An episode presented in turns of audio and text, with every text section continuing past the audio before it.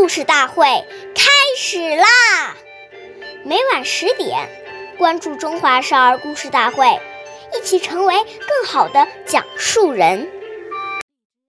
凡造字，正且疏；勿急急，勿模糊。说话的时候，吐字要清楚而有力。不能讲得太急，也不能讲得含糊不清，便使大家听不明白。岁月易流逝，故事永流传。大家好，我是中华少儿故事大会讲述人段博鑫。今天我给大家讲的故事是《裴秀学礼》第四十六集。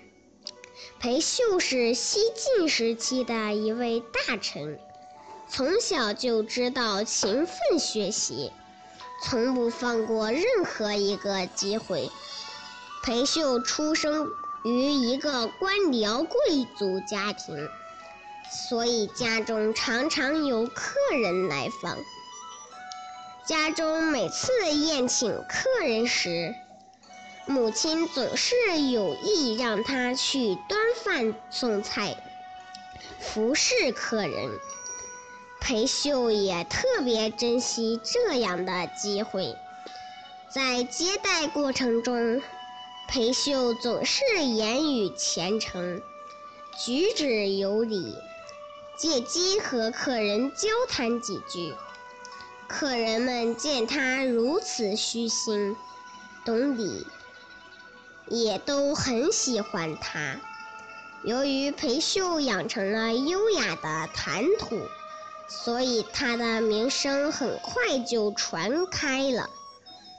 下面有请故事大会导师王老师为我们解析这段小故事，掌声有请。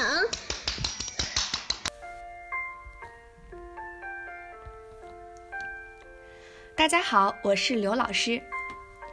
如果别人讲话太快，你又没有听清楚，正好又是要处理的事情，这时我们要养成一个习惯，不管是谁交代我们的事情，到最后都要给他复述一遍，这样才会万无一失。